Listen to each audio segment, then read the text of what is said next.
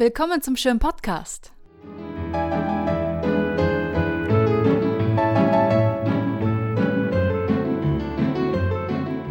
Seit dem 17. Juni ist in der Schirn Kunsthalle eine andere Avantgarde zu erleben, die Pioniere des Comic. Von den US-amerikanischen Tageszeitungen ausgehend eroberte der Comic ab 1897 sein Publikum. Bürgertum, Arbeiterklasse, Einwanderer, alle waren gleichermaßen fasziniert von den neuartigen Bilderwelten, die gänzlich neue Seherfahrungen boten. Der Film steckte ja noch in den Kinderschuhen. Die rasend schnelle Verbreitung des Comic war nur möglich durch den kometenhaften Aufstieg der Zeitung als Massenmedium.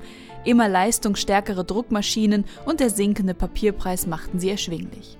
Der Comic wurde dadurch zum ersten Bildmassenmedium der Geschichte. Groß, in Farbe und für Millionen von Menschen zugänglich.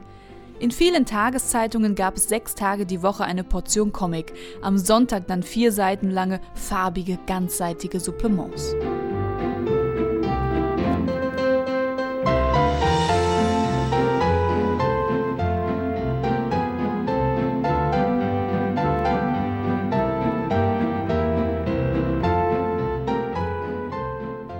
230 Comicseiten aus den Jahren 1905 bis in die 1940er Jahre stellt die Ausstellung Pioniere des Comic sechs bedeutende Protagonisten dieser Kulturgeschichte vor.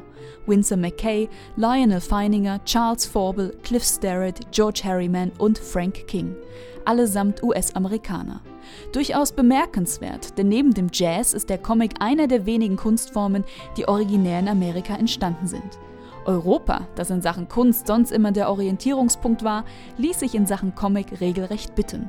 Erst 30 Jahre später als in den USA kam auch hier der Comic an, insbesondere mit der bis heute führenden franco-belgischen Comicliteratur, zu der etwa Tim und Struppi zählen. Die Franzosen und Belgier haben ihre US-amerikanischen Vorgänger aber keineswegs verdrängt. Die sechs Zeichner der Ausstellung haben Bildgeschichten geschaffen, die zu Klassikern geworden sind. Gasoline Alley, Crazy Cat, Little Nemo in Slumberland oder Wee Willy Winkies World. Die Ausstellung in der Schirn Kunsthalle zeigt die Anfänge des Comic. Der Schirn Podcast hingegen begibt sich im Rahmen einer Miniserie auf die Spuren der heutigen Comic-Szene. Was hat sich in den letzten rund 120 Jahren getan? Welche Zeichner und Geschichten sind heute angesagt? Und was ist das überhaupt für eine Szene, diese Comic-Szene? Um Antworten auf diese Fragen zu finden, hat der Schirm-Podcast unterschiedliche Protagonisten über die Faszination Comic befragt. Erste Station, der Comicladen.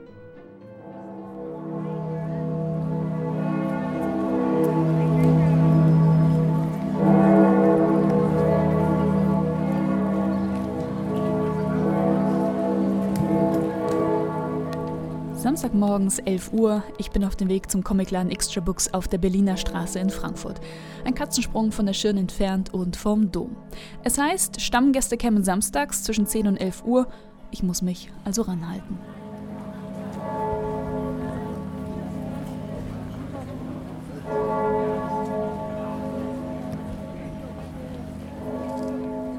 Extra Books gibt es seit 1982 und zählt zu den ältesten Comicläden in Deutschland. Um 82 war auch die Zeit, in dem sich die Comic-Szene in Deutschland professionalisiert hat. Man ging weg vom reinen Lesen, blickte hinter die Kulissen, entdeckte den Buchhandel für sich.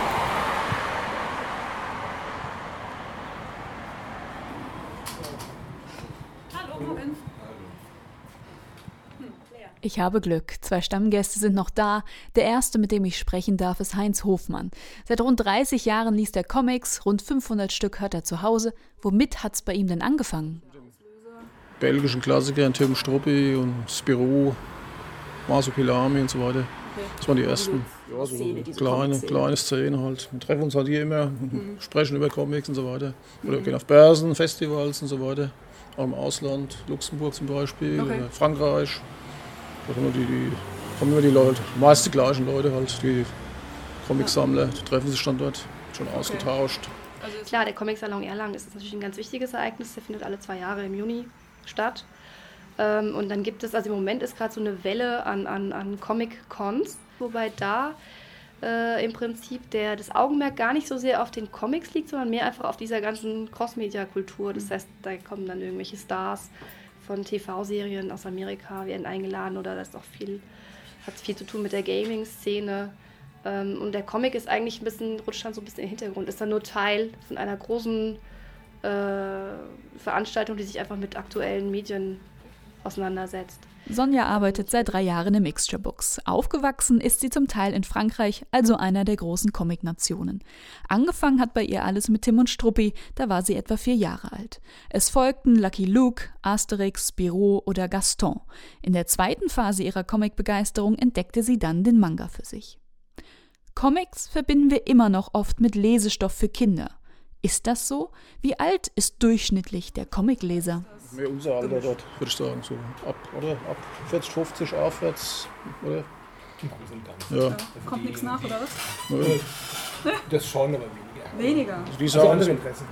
Okay. Diese Klassiker ist mehr, mehr unser, unser Alter. Da. Ja. Okay. Manga kenne ich mich überhaupt nicht aus. Okay. Klassische Comics für die Alten, Mangas für die Jungen.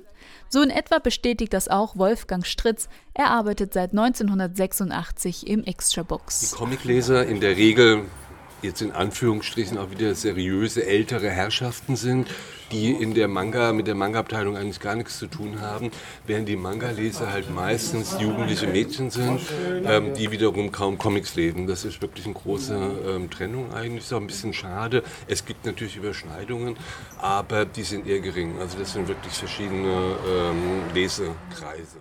Die Klassiker für die Männer, die Mangas für die Frauen. Ist das so? Zum Großteil. Also ähm, es war so, dass bis in die frühen 90er rein eigentlich war diese ganze Comic-Geschichte in Deutschland zumindest eine praktisch rein männlich orientierte. Also das fing an bei den Künstlern, das ging weiter über die Verleger, über die Leute, die Vertrieb haben, in den Comic-Läden, die Verkäufer, bis halt zu den Lesern. Das waren praktisch, also immer mal 95 Prozent Männer. Und als dann Manga kam, vor allem war das wirklich der Verdienst von Sailor Moon seinerzeit in den 90ern.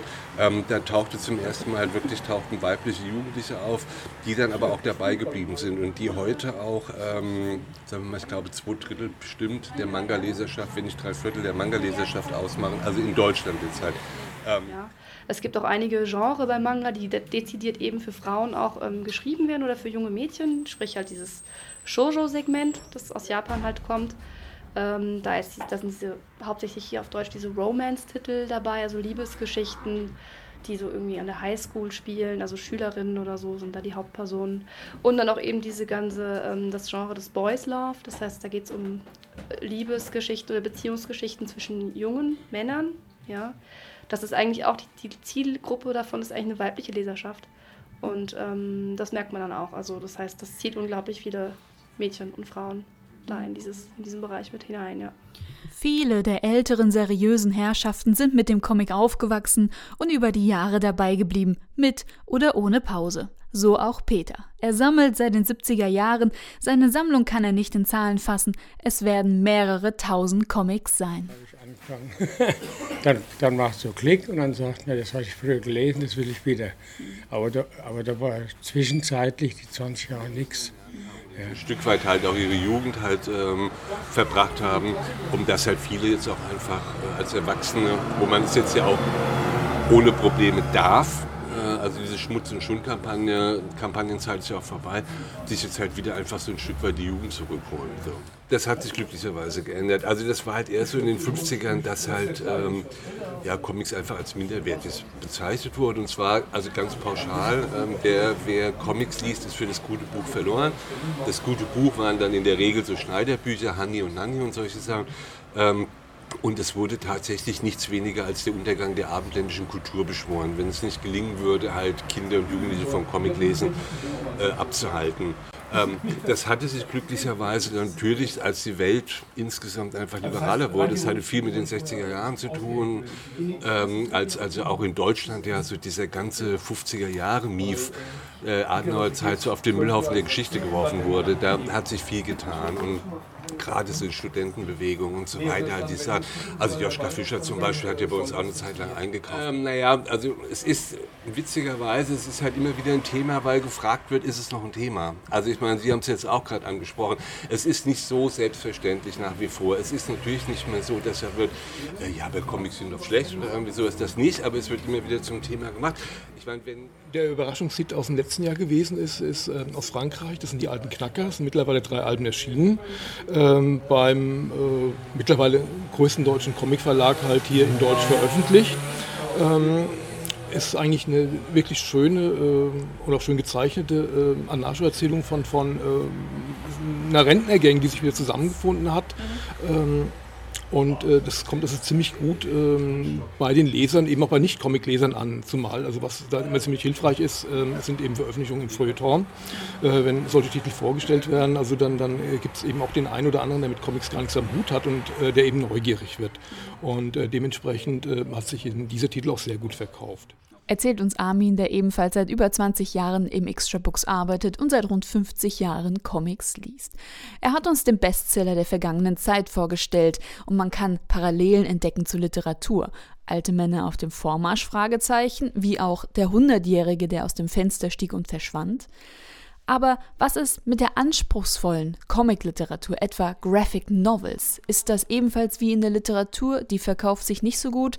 Was verkauft sich wirklich ähm, gut? Also das sind nicht Graphic Novels. Ähm, Graphic Novels eher, sind eher die Lieblinge des Feuilletons, ähm, sind aber rein was Verkaufszahlen anbelangt, ist es halt, es ist ja oft so bei in Anführungsstrichen Kunst. Mhm ähm, dass sie sich nicht verkauft. Also die mainstreamigen Sachen, das sind andere. Ähm, bei den Comics sind es durchaus die Klassiker, ob das jetzt Asterix ist, wenn da ein neuer kommt, das sind immer Millionenverkäufe halt. Oder auch bei Disney-Sachen oder Lucky Luke oder wie auch immer. Und daneben gibt es eben auch diesen großen Bereich der Manga halt, ähm, der ja ein ganz anderes Lesepublikum hat als Comics, also Comics westlich, Manga japanische äh, Comics, ähm, was eher für Kinder und Jugendliche halt ist.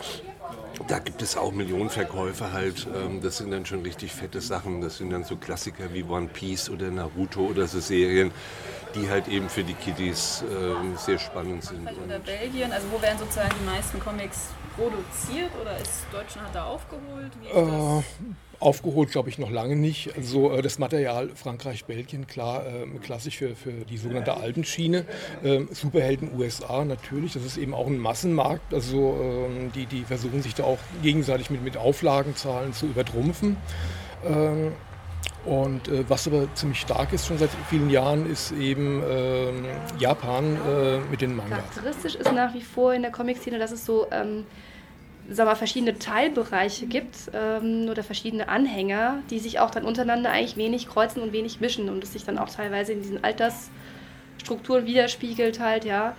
Ähm, und das ist eigentlich schade, weil es, wie gesagt, äh, so viele Möglichkeiten gibt, über den Tellerrand hinauszuschauen, anderes zu entdecken. Andererseits ist es aber auch das, was vielleicht viele gerne mögen, weil es einfach eine sehr äh, also so eine gewisse Sicherheit gibt, dass man halt immer wieder mit den gleichen Leuten über die gleichen Themen sich austauscht und es ist einfach angenehm. Man ist zu Hause quasi, mhm. man ist da bei sich und es mhm. ist immer alles sehr familiär auf den ganzen Festivals und so, egal in welchem Bereich das jetzt abspielt, ja, ob das jetzt der Comic-Salon Erlangen oder halt irgendeine, äh, der Cost Day oder sowas ist, ist das Thema, also ist das sag mal so die Atmosphäre immer unglaublich freundschaftlich, äh, sehr familiär. Es ist eine kleine Szene nach wie vor, es ist trotzdem irgendwie eine Nische und das ist eigentlich ein schönes Gefühl, glaube ich, für alle, die da Teil sind, mhm. dass sie sich da so gut aufgehoben fühlen. Mhm. Um mehr über die heutige Comic-Szene zu erfahren, war der Schirm Podcast für diese Folge im Comicladen unterwegs, genau genommen im Extra Books in Frankfurt. Und wir haben viel gelernt. Unter anderem, dass die Comic-Klassiker von einem eher älteren männlichen Publikum gelesen werden und die japanischen Mangas von einem jungen weiblichen Publikum. Es ist insgesamt eine kleine Szene mit einer riesen Auswahl. Wie auch in der Literatur gibt es die unterschiedlichsten Genres. Fantasy, Krimi, Reisebericht, Biografien, es gibt Witziges, es gibt Reportagen, es gibt genau genommen alles. In der nächsten Folge des Schirm Podcasts sprechen wir mit dem Comiczeichner Volker Reiche über seine Perspektive auf die heutige Comic-Szene. Aber zum Abschluss noch einmal die Frage an Sonja: Welche drei Comics muss man auf jeden Fall gelesen haben? Also auf jeden Fall gelesen haben hätte, sollte man Tim und Struppi, Asterix und Prinz Eisenherz.